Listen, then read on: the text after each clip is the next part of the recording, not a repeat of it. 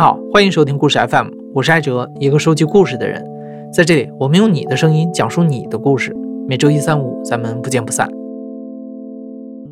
二零一九年的十一月份，演员高以翔在拍摄综艺的过程当中突发心脏骤停，因为没有在黄金时间内得到救援而离开人世。这次事件让公众开始关注 AED 设备的使用和推广。AED 是自动体外除颤仪的英文缩写。它又被称为“傻瓜除颤仪”，因为只要经过简单的培训，普通人也能借助 AED 抢救心脏骤停的人。我记得几年前去日本旅行的时候，给我印象最深的就是满大街的 AED 设备，基本上每一个 ATM 机旁边都会有一个。那国内一些城市也开始在布置这样的设施了。北京地铁从去年开始就在每个站台配备 AED，计划在2022年年底实现全覆盖。但是光有设备是不够的。更重要的其实是人的急救意识和急救常识。今天的节目里，我们就会播出几个急救现场的故事，让大家听一听每一个人在突发情况的时候是如何面对的。但在此之前，我先介绍一个特殊的嘉宾——王医生。王医生现在在一个某千万人口的大城市做幺二零救护车随车医生。今天播出的每一个急救小故事后面，我们都会请王医生来做一个点评。那我们先请王医生出场做一个自我介绍吧。嗯，我叫小王，是一名幺二零的随车医生，目前，然后在一个二线城市工作。像我们幺二零的话，主要是处理急救。你这边打幺二零，我们这边幺二零的接线员他会有一些普通的培训的，比方说心跳呼吸骤停的，比方说中风的、脑卒中的这些。你打幺二零的同时，他们那边会给你指导，而且我们这边马上接到单子以后，我在车上我也会根据那个联系电话打过去，我会指导你怎么做。谢谢王医生。好，那开始今天的故事。第一个故事的讲述者叫 Luke，急救事件发生在二零一七年，那时候 Luke 在美国洛杉矶的一家公司上班。我觉得我是一个很注意这个健康饮食，所以平时对自己的身体状况感觉还。自我感觉不错吧，而且那段时间呢，又觉得哎呀，可能是中年危机吧。这个就说要锻炼身体啊，也自己在跑步，还特意买了一个就是能测心率的这种专专门的跑步的手表。故事是发生在二零一七年的九月份那一天，嗯，很正常的一天。我就是我可能有如果稍微有点奇怪，就是那天早上起来，我觉得哎呀，怎么这么饿呀？就赶快吃了早餐，然后就去上班了。到达公司以后呢？就觉得身体稍微有点不舒服，好像心跳有点快。哎呀，我想是不是嗯早上吃的东西不舒服，或者也许有点低血糖的症状？因为我随身还带了几个水果，那样我就就去茶水间把我带的一个桃子洗干净，就拿回我的办公室吃掉了。就是我就坐在我的位子上，忽然觉得心跳越来越快，越来越快。然后这个时候我就打开。我这个手表上的心率监测器，我就用眼见着我心率监测器上的数字从一百二、一百四、一百六，一直调到一百七。哦，当时我想，哦，可能有麻烦了。我说我一定要今天可能要去看一下医生，所以我就拿起电话给我太太打了一个电话。我说的很简短，我就说我今天身体不舒服，现在心跳很快，你带着孩子来公司接我去看急诊。他说好。然后我们就把电话挂了。那这个时候我就继续坐在这个位子上，哎，心跳还是特别特别的快。哎呀，我真的觉得，就是可能那个，我觉得是人生第一次感觉说，是不是今天不行了？而且随着时间推移，慢慢我有个感觉，我说有可能我会会不会失去意识，会不会晕倒在这个地方？那么我的理性马上告诉我，这是很可怕的一个状状况，因为我那个地方不是在开放的办公区，我可能会昏在那个地方很长时间，没有人看到我，所以我就马上做了一个决策。我应该还当时拿起我的就是上班背的那个小包，然后就走到了大厅。在那个时候，我就有一个信念，就是我觉得我很明显是因为血糖太低引起我的这个心跳的症状，而且是越来愈演愈烈的感觉，所以我就去对我们。在前台上有一个非常慈祥的老奶奶，我就跟她讲，我说你能不能给我一罐那个可乐？她看到我这个样子也没有说什么，然后就很快拿了一罐给我，让我打开就喝。哎呀，觉得好像会好一点吗？会好一点吗？但那个时候我就感觉我的身体状况更差了，就是有点近乎绝望的感觉。我就萌生了一个想法，我说我要不要就打那个九幺幺急救电话吧？就是用尽可能最后一点点力气吧，走到那个前台跟那个慈祥的老奶奶说：“我说你能不能帮我打一个九幺幺？”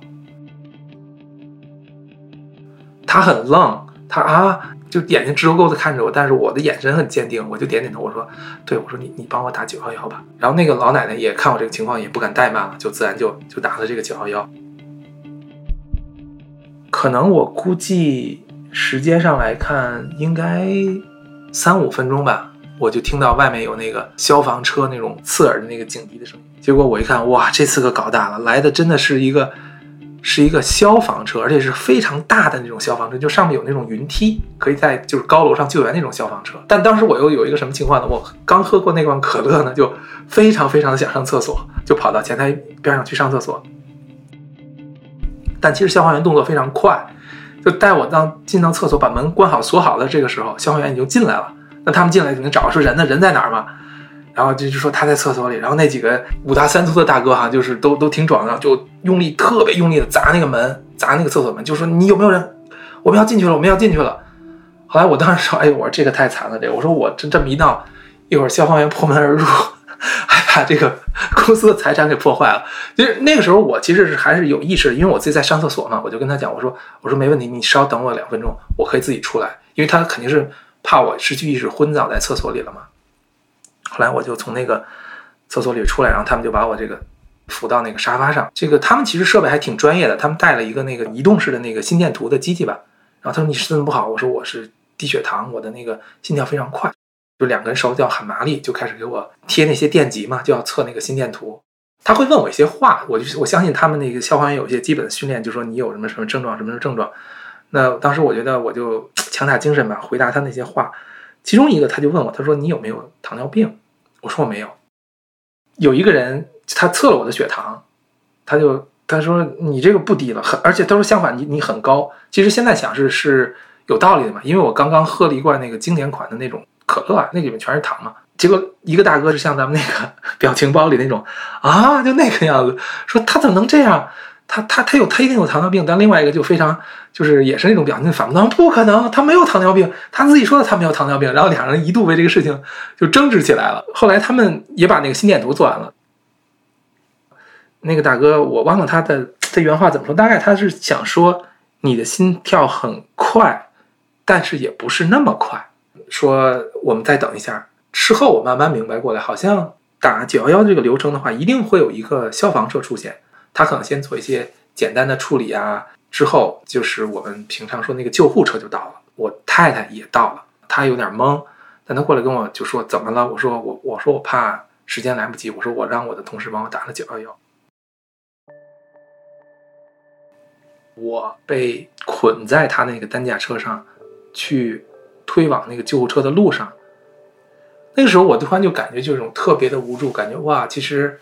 我有太太，还有孩子，但是那个时候自己就完全几乎不能动弹了，躺在那个车上。我看到我太太，嗯，抱着我的孩子，那种她的那个表情，我至今很还记得，就是很焦虑的那样，就去跑向他的那个车，因为明显的是说他要开着车跟着我的救护车去那个医院，非常非常的难忘。救护车上那个小姐姐呢，她看我还有意识嘛，她就想问我一些话，她说：“那你早上吃早饭了吗？”然后我说我吃了，我说我我我就喝了一碗麦片儿，然后那个小姐姐就我看她表情就啊就点点头说对，那那就很合理嘛，就是你肯定吃一碗麦片儿，这吃的不够多嘛。然后我就接着讲，我说我还呃吃了一片面包，哦哦也可以也可以。啊，还加一个奶酪，哦哦还还有一个鸡蛋。啊。哦，对，还喝一杯牛奶，然后还吃一块点心。哦，对，刚才还吃了一个桃子。然后说到最后，那明显那个小姐姐把她那个记录本都扔在地上，就开始笑了。她说：“啊，不不，她说不会，不会不会是这个，不会是你说你吃的饭比我吃的多多了。今天早上你肯定应该不是早饭的问题。确实很近，就开到可能我觉得十分钟左右有一个医院，就把我这个送到那个急救室里边了。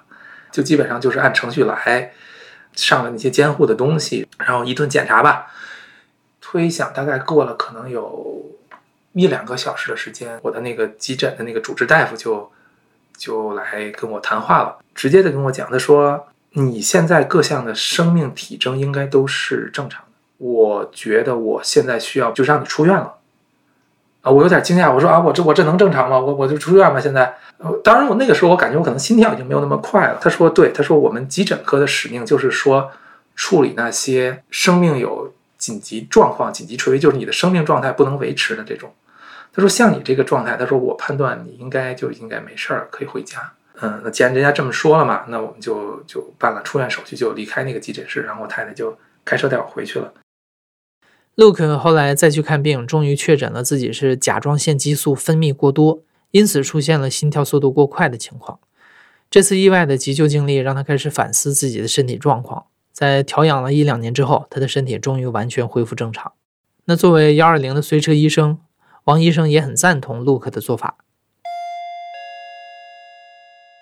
首先啊，他自己能自己心慌，然后。感觉不舒服的时候，能马上测那个心率，这个意识还是很好的。像他这种突然发作的心率比较快的情况下，但是又没有其他伴随症状的情况下，那肯定如果说你当时正在做什么，你肯定马上停下来，找一个好好一点的位置，舒服一点的位置坐坐下来，不要躺着，这样坐着双腿下垂，对心脏减轻心脏的负担是比较好的。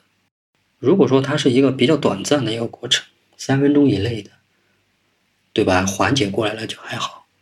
如果说三分钟之内你那个心跳加速的情况还缓解不下来了，而且同时又伴随全身大汗的情况下，旁边有湿的毛巾呀什么的，先进行一个降温的处理，肯定要要旁边有人过来，然后守着你。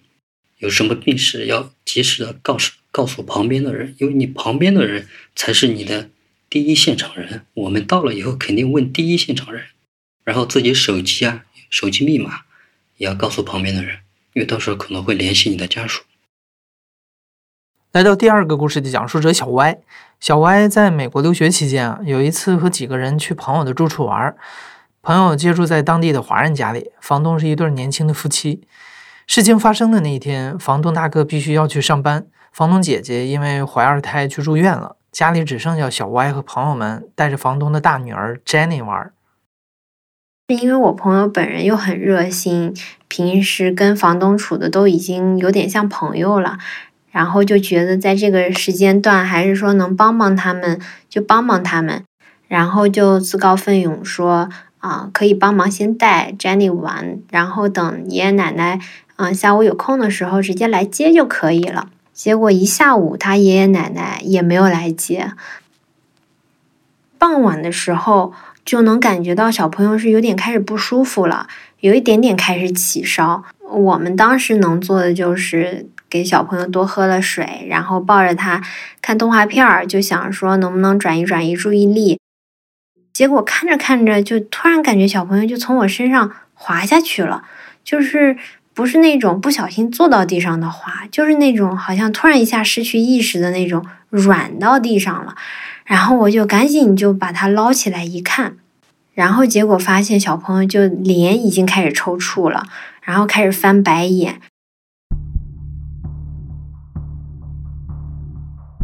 我一看这种情况，我就知道是小儿高热惊厥了，是因为。嗯，因为我自己还有一个嗯小我几岁的弟弟，然后他小的时候是有这种情况过。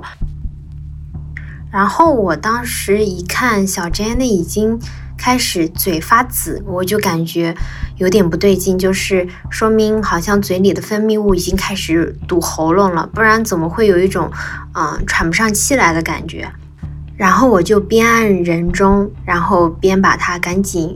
翻过来就趴在我的腿上，就有点类似于，嗯，像那种小儿海姆立克那种办法一样去拍他肩胛骨之间的部位。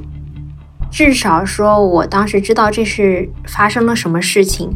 我其他的朋友其实都已经慌慌的不行了，有一个朋友当场就已经开始要流眼泪了。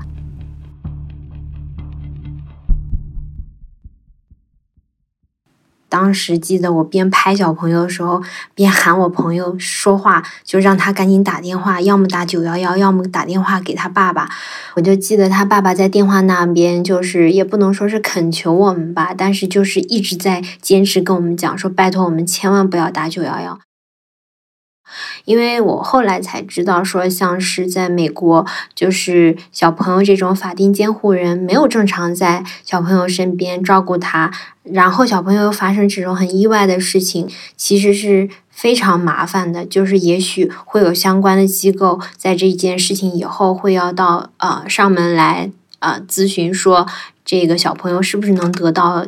嗯，好的救助，我也没办法说他爸爸这样子的要求到底对还是不对，但是你又从一方面也是可以理解，说他们作为刚刚定居到嗯这个国家来的，算是嗯新的移民吧，然后还没有站住脚，然后其实像这种意外发生的事情，对于他们其实影响很大的。我拍了他一阵儿，然后小朋友。就开始嗯吐嘴里的东西，就是好像有点像痰一样的那种分泌物。然后他吐了以后，就开始小声嘤嘤的哭。然后我当时就大喘了一口气，就知道说应该是恢复意识了。他爸爸在电话那头就告诉我们，他已经通知了爷爷奶奶，然后爷爷奶奶住在附近，很快就会赶到。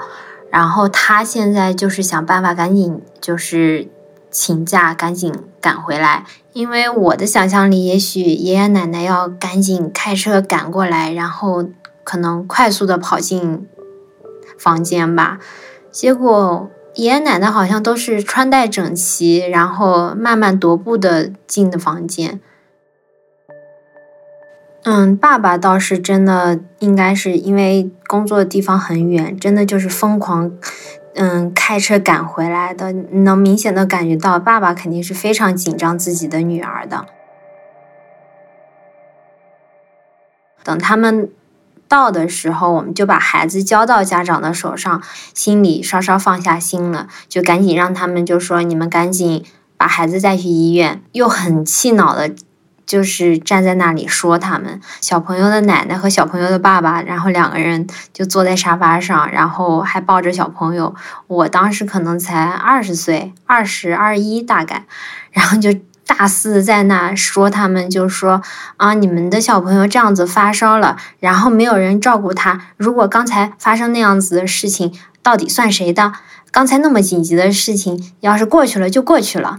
然后就说一些这种，就是说他们不负责任的话，然后。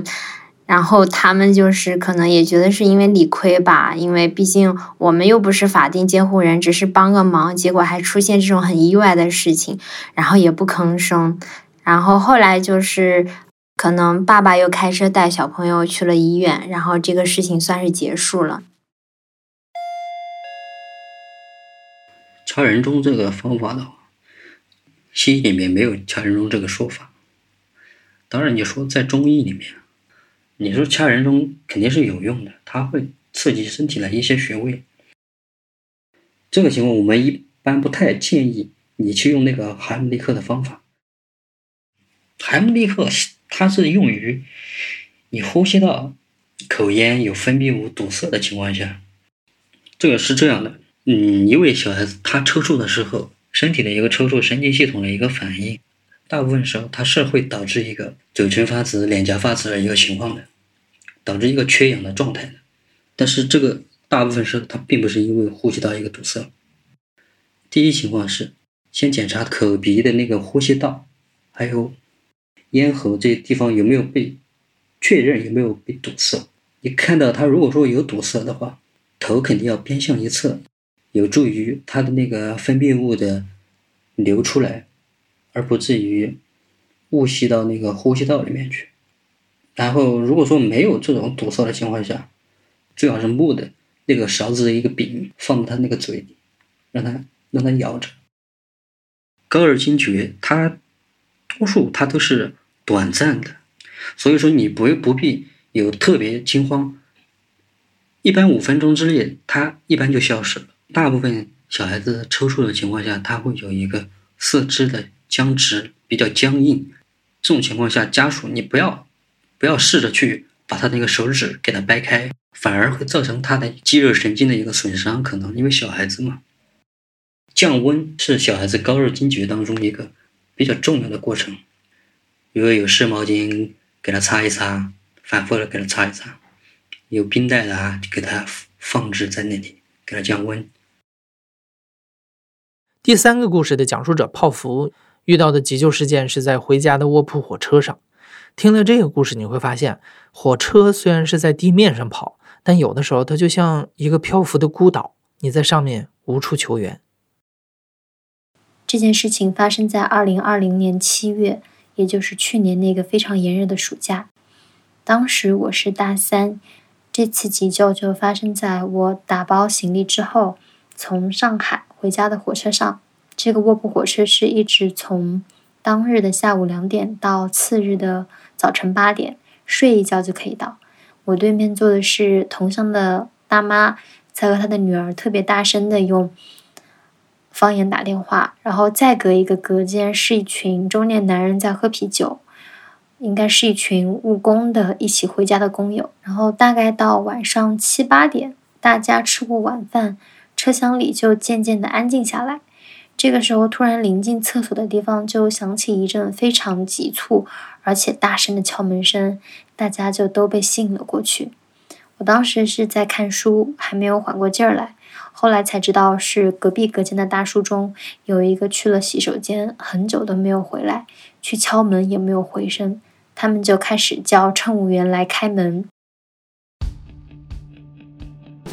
但是。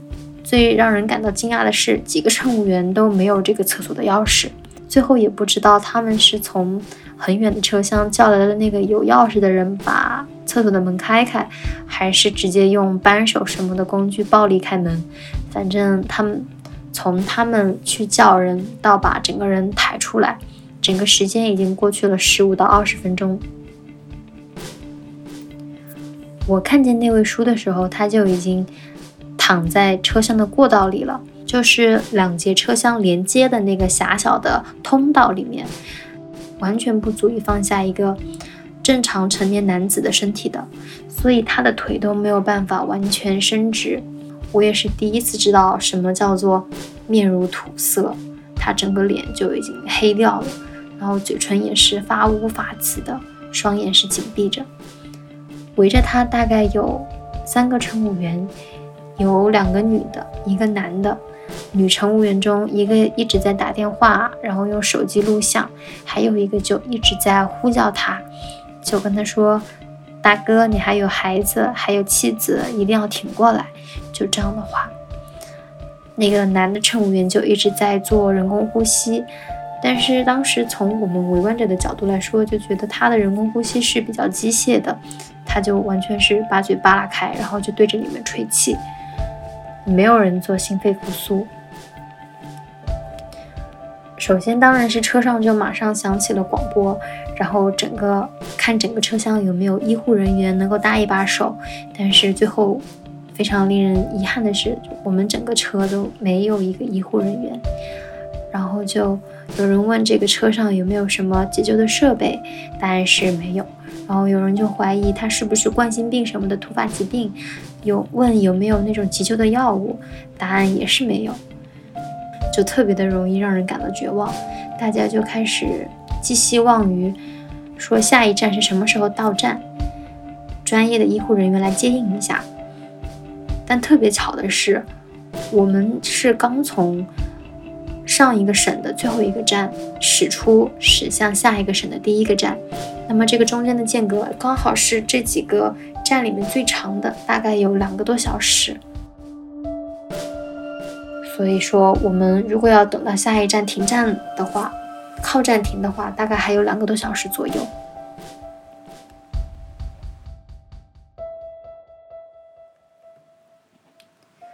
这个时候人群是非常慌乱的，大家都有，大家都不约而同的有一种如临大敌的感觉。在空间上非常直接的感觉就是，这个车厢仿佛被分成了两个世界，一个是在急救的过道里面，好像有一个死神在静静伫立一样；还有一个几米之外站着的就是这群围观的人的世界。前两个隔间都已经空了，大家都开始往后面的隔间挤。我对面的大妈也跟着跑到后面的隔间去。在这之前，她还跟我说：“她说会不会是那个病，也就是说新冠肺炎？”然后当时我就跟她说：“现在新冠肺炎的发病症状里面应该还不包括这种急性的、突然的发作。”但是她听到这种这几个字眼，就感觉非常的害怕。能够明显的感觉到，大家都是在平常救人的各种种种忧虑和考量之外，又多了一层担忧，就说这个人会不会是新冠肺炎的患者什么之类的。我当时的确是站出来的，但是我觉得我的站出来也没有什么起到什么实质性的用处，我也没有受过专业的急救训练。只是联系了三位学医的同学，一位是预防医学的同学，他跟我说他专业不对口，对这个事情不了解。第二个学姐跟我接通了视频，当时她简单的告诉我一些急救的方法，也才开始有人给他做心肺复苏。当时一个比较年轻的中年男人站了出来，但是心肺复苏。要求的是每次按压深度五到六厘米，然后频率是每分钟一百到一百二十次。那么这个力量的要求是非常大的，所以按了一会儿之后，他就感觉到手很酸很累，他就开始朝车厢的那一边喊，就说有没有哪个男的过来搭把手？呃，这也是一条生命这样的话。但是就是到最后。那群人中，哪怕是当初他认识的那群工友中，也没有人真正的站出来说去对他进行急救。然后过了一会儿之后，学姐问我就说人怎么样了？我说还是没反应。他就让我去看一看瞳孔的情况。这个时候我就走过去，让那个乘务员打着手电筒的灯给我照开。然后我们就去看他的瞳孔，我拍了之后发给学姐，学姐就轻轻的发了三个字，就说放弃吧。之后的事情我就记得不太清楚了，我应该是慢慢的就回到了自己的座位上，然后抢救的声音也渐渐的停止了。那个书后来被移动到我们车厢的过道，因为这样他的腿起码可以伸直，然后空气的流动可能也会稍微好一点。但是大家心里都仿佛心知肚明一样，就知道这个人其实没什么希望了。然后大家就开始议论纷纷。其实这个议论是一直在的，就说什么他开始在厕所就不知道锁了多长时间，就已经错过了抢救的黄金时期。也有说他下午不该喝那些酒，也有说他还不是因为是个老百姓，如果是个当官的，这个时候早就停车叫救护车来把他救走。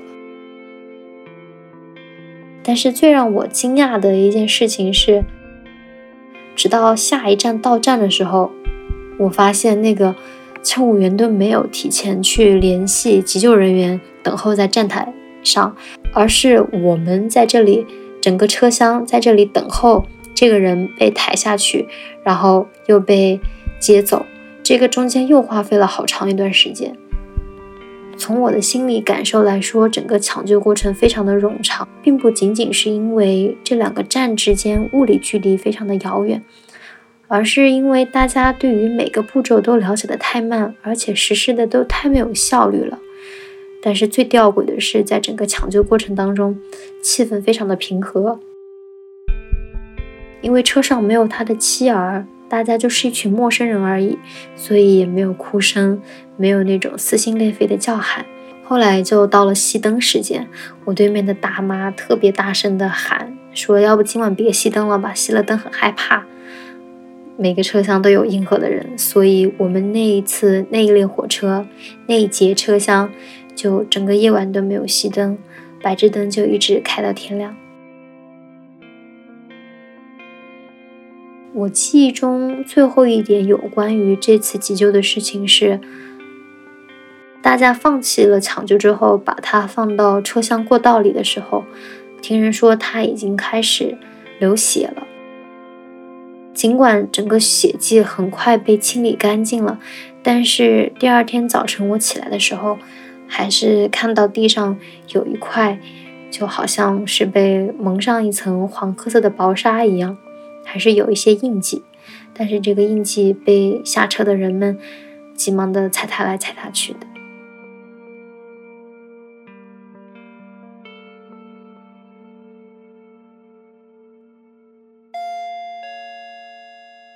大家也知道，现在大脑缺氧超过四分钟造成的伤害，那就是不可逆的了。所以说，一个氧气是比较重要的，一个是这个人的。意识状态、心跳状态是比较重要的。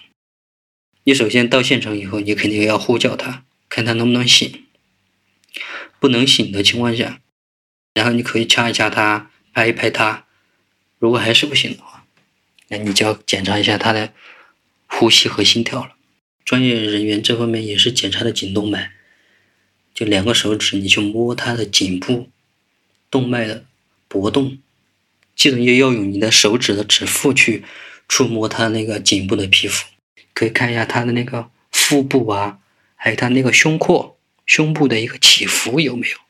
最好是在三十秒之内能够做出一个检查。不太提倡那个人工呼吸的，呼吸心跳骤停的情况下，初期的话，自身身体内的一些存氧量是比较够的，不太需要你去用那个人工呼吸的。现场的人员最好就做一个 CPR 就行。你按压，你肯定要有一个比较容易着力的位置，地面比较硬的情况下，不要放在那种比较软的地方。跪在他的一侧，然后两个手交叉嘛，手掌根部放在他的那个两个乳头中点上，不要用不要用手的手的力量，整个身体的力量下坠给他按压，然后呢垂直向下用力按压，每分钟大概是。一百到一百二十次左右，下压深度嘛，大概是五厘米到六厘米。你就是要奔着按压按断他一两根肋骨去的，肋骨断了，你还可以重新给他手术，给心跳停了就没有了。所以说不要怕，特别是按压的时候，你肯定是要以抢救为主。旁边有人的情况下，两个人轮流交替着来。如果说出现他的一个胃肠道的一个食物的反流，或者说口咽有一些分泌物。不管是你按压之前发现的，还是按压按压当中有的，就立即让他头偏向一侧，让他的那个分泌物流出来。那如果说旁边有人，你一个人按压，一个人给他处理是最好的啊。没有人知道列车里的大叔在卫生间里独自待了多久，而在这列火车上，没有懂急救知识的人，没有必要的急救设备，也没有医护人员。最后一位讲述者张博也经历了类似的时刻。但不同的是，他就是那个所有人都在等待的救援人员。我是天津蓟州蓝天救援队的救援队员，在队里边大家都叫我武状元，因为我的本职工作是跆拳道教练。啊，我记得应该是在一四年或者一五年这样，我和我的队友接到一个通报，有一个紧急任务。在我们辖区的一个景区，有一名游客癫痫发作。这一路上，我脑子里都在想，这个癫痫发作的病人应该怎么去处置，应该怎么去转移。但是到了现场以后，我发现这个人躺在地上，并没有典型的这个癫痫发作的这样一个情况，就是静静的一动不动的躺在那儿，周围也围了很多人。有亲友啊，有路人啊，因为是景区嘛。当时看这个人，他应该是在五十到六十岁之间，身高在一米七五到一米八之间，很胖。因为他虽然躺着，但是肚子也是很大，脸也很大。他那个脸啊，当时都是青紫的。然后我们到以后，我先问了一下周围的人，就是他有没有抽搐啊什么的，他们说。都没看见，或者说这个我们在路上差不多经过了有四十多分钟，将近一个小时这样一个状况，那我发我我觉得这个人很有可能他就是急性猝死，那就开始就准备做一个 CPR 的急救。那先检查气道吧，然后打开嘴以后，发现已经这个舌后坠了，就是那个舌头完全堆在那个口腔的后端。然后这个时候我就觉得这个事儿不太对，那我就打开他眼睛看了一下，发现两个瞳孔都已经放大了，而且就没有对光线什么的没有任何的反应。那这个再加上我们来的路上也花了很多的时间。当时我就心里边有一个判断，就是这个人可能已经是救不回来了。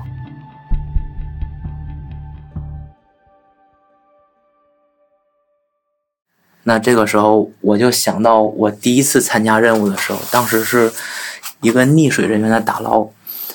那这个人捞上来以后，就是肯定我们知道这个人已经就是不行了，但是他亲属在周围啊，就是特别的绝望。然后当时，我的队长就跟那个现场的那个公安和他们的村干部就说：“说我们要不然也给这个人做一个急救吧，然后这样的话给他那个亲属啊也有一个内心的缓冲。”我们现场这个人当时我也是这样想，我们不管有没有希望，有没有可能性，赶紧就给他做一个急救，然后让这个。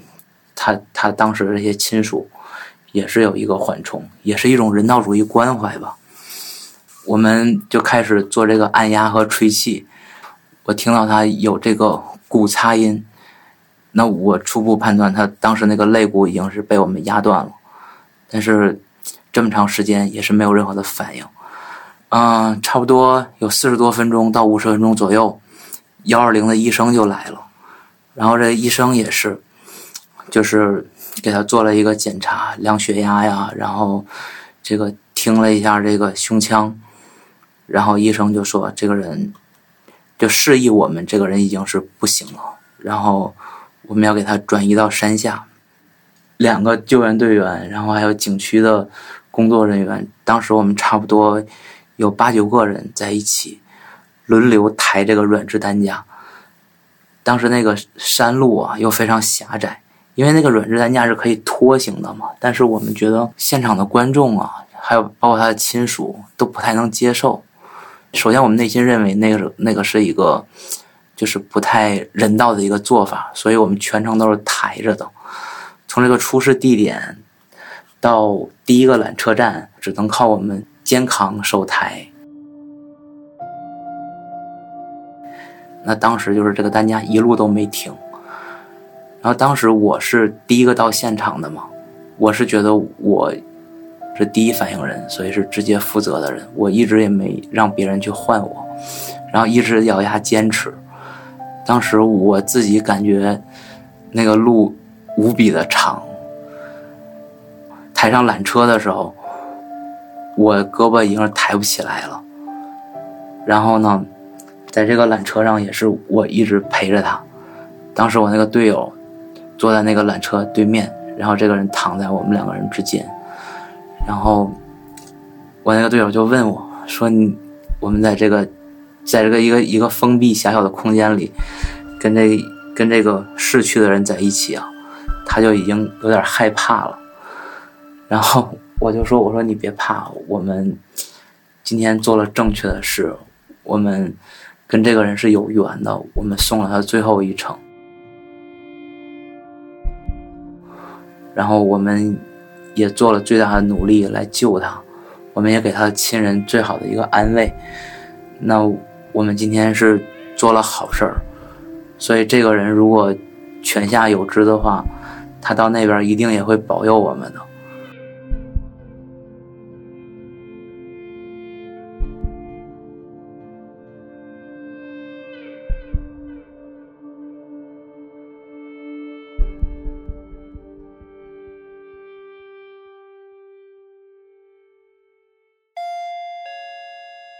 舌根后坠，它肯定是会会出现呼吸道阻塞的，所以说我们说那个要让它侧卧位呢，侧卧位它会避免这个舌根后坠的情况导致呼吸道的一个阻塞。